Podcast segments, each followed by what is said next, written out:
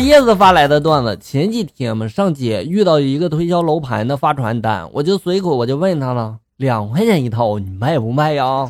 他这个时候就愣了一下，然后就说了卖，然后就从这个传单上撕了一套房子的图片给了我。你们挺会玩的呀，哎呀，玩的开心啊！非结不可发来的段子，家长会结束之后呢，老师把小明的家长留下，就说了：“你家这孩子以后绝对是个天才呀！”家长听了之后，然后就很高兴，然后就问：“为什么这么说呢？”老师就说了：“我出了一道成语，叫六神无主，然后让他们解释成白话文。你孩子解释是：这瓶花露水是谁的呀？六神无主。哎呀，小明你太有才了。”小小叶子发来段子：小明的老师问小明：“你什么时候才能成为学霸呀？”小明认真的就回答说了：“等我长大了。”然后老师就问他为什么呀？然后他就说了：“长大之后才能变成爸爸，这样就成为学霸了呀。”小明，滚出去！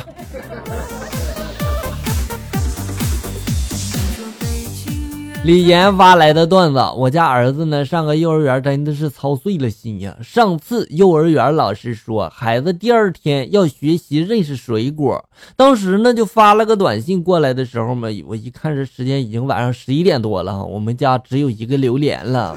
那么冷，不想下去买呀，就让孩子第二天抱着榴莲去学校了。结果那天下午，老师说我家孩子哭了一个上午，就因为老师说抱着水果跑步比赛。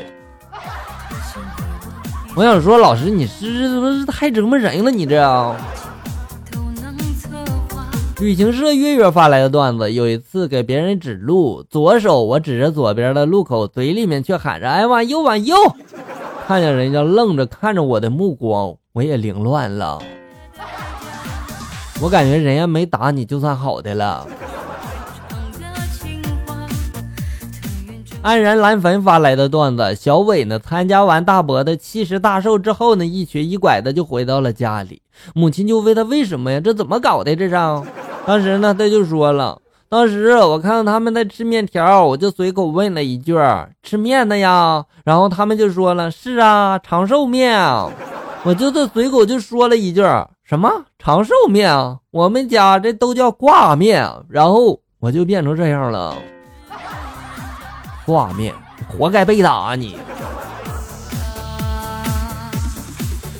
清雨流水发来的段子，一个人对另一个人说了：“人。”为什么要吸气呀？那个人就说了，是为了争口气呀。然后那人又说了，那人为什么要呼气呀？那人就回答说了，是为了出口气呀。哦，言之有理啊。回忆往昔发来段子：一对夫妻逛街，丈夫发现地上有一百块钱，于是就大叫了：“你快看，这地上有一百块钱呀！”妻子这时候高兴的捡了起来，并说道：“走，我们去撸串去。”就这样啊，丈夫一边撸串，心里边一边念叨着：“我该不该告诉他，这一百块钱是他掉的呀？”哎呀，我还以为这一百块钱是你故意扔的呢。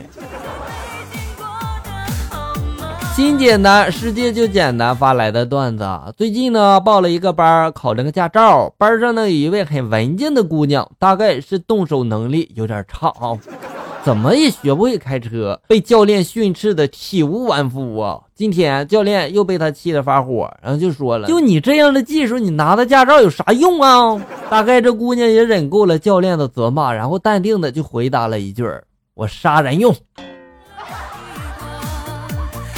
教练啊，你教了一个杀人犯。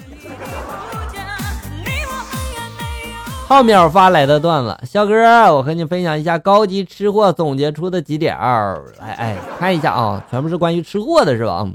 太饿了，准备点餐带回家吃。下单小哥呢就问了，一个人吃啊？我心里就想着就说想说这个是是吧？但是呢，我就害怕被嘲笑，然后我就回答了，是两个人。然后下单小哥就说了：“两个人吃这么多呀？”我这样说，小哥你管得着吗？好想买台挖掘机当勺子呀！人家的胃叫胃，你的胃叫胃 plus。你吃东西之前是嚼了炫迈吗？根本停不下来那种节奏是不？思聪为什么不请你吃饭了呀？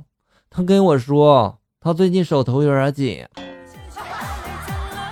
嗯，太能吃了，都请不起你了是不？一个吃货的期末考试古诗词填空，床前明月光，他填的是鸭血粉丝汤。人生若只如初见，他后半句填的是一碗红烧牛肉面。君问归期未有期，来份新疆大盘鸡。且乐生前一杯酒，桂花元宵有没有？问君能有几多愁？自然铁板烧肥牛。我劝天公重抖擞，煎饼果子配鸡柳。阅卷老师看着你写的这些，都得咽口水了吧？特别能吃苦，只做到了前四个字。特别能吃药，别人呢吃两口就饱了，你是吃饱了还能再吃两口。你会抛弃我吗？我不会呀，好感动。为什么呀？因为我抛不动嘛。太沉了是不？我发现了，每次我吃完自助餐走到门口的时候，迎宾小姐呢都只对我说“慢走啊”，对别的顾客呢就是“欢迎下次光临哦”。嫌你吃的太多了是吧？这也太不公平了吧！你父母把你养这么大真不容易，听说你这个英文名叫大卫呢。哦，听说你小名叫能吃，对不？有人说第二个半价的广告让单身狗很受伤，那是你们单身狗的事情，我们单身猪吃两个正好。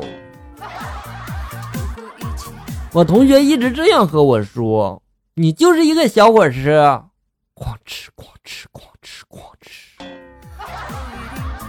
这。就是吃货的世界。好了，小友们，本期节目到这里就要结束了。欢迎大家关注咱们节目的同名微信公众号“醋溜段子”，上面有笑哥发布的更多搞笑内容。我在这里等你，咱们下期再见。